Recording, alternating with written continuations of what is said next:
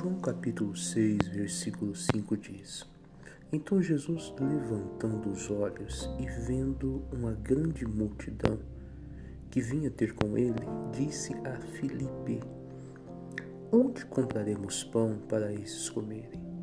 Mas dizia isso para experimentar, porque ele sabia bem o que havia de fazer. Preste atenção. Esse versículo aqui, ele é muito bonito eu gosto muito dele. Ele deixa bem claro para nós que as coisas não saem do controle de Deus.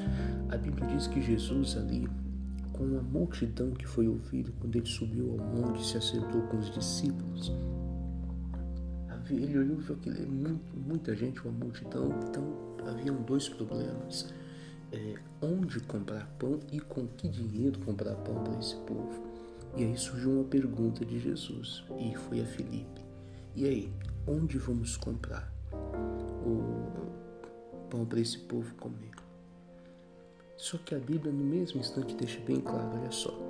Mas dizia isso para o experimentar, era um teste. Por quê?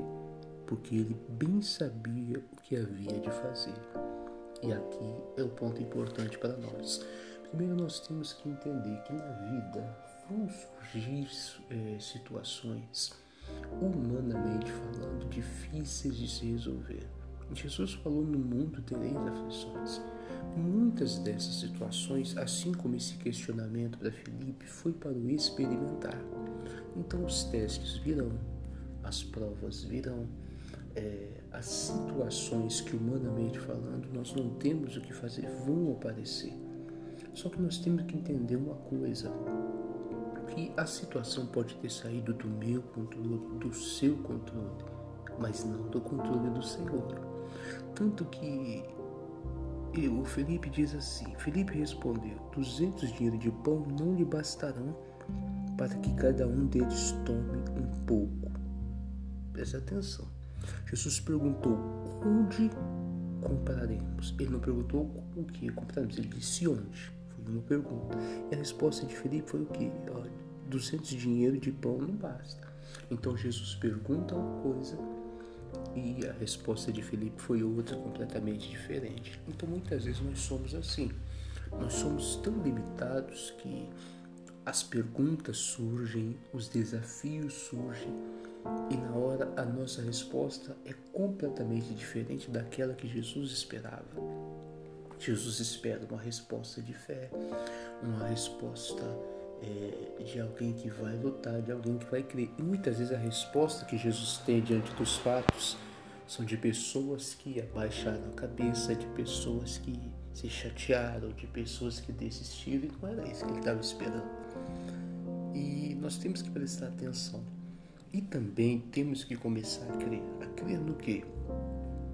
Nisso aqui, ó. Porque ele bem sabia o que havia de fazer. Jesus sabe o que vai fazer no seu caso.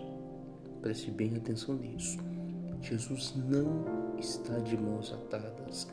Ele não está sentado lá no céu pensando o que, que eu faço com o Zé, o que, que eu faço com Maria, o que, que eu faço com João.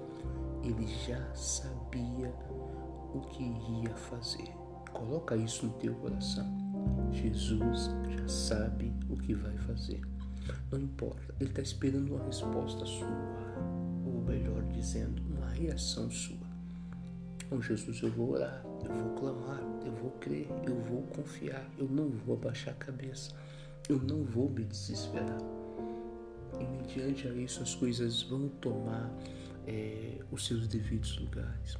Mas o ponto principal da mensagem aqui é esse. Jesus já sabia o que ia fazer. Ele já sabe o que vai fazer. Ele já tem o plano.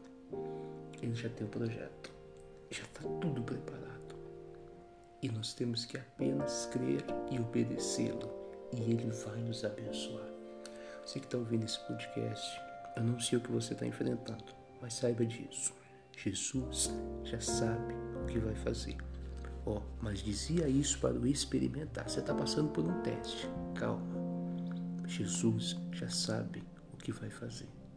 Tenha atitude de fé para ser aprovado no teste e fique confiante, porque Jesus já tem o plano certinho, tudo planejado, já está tudo no controle dele.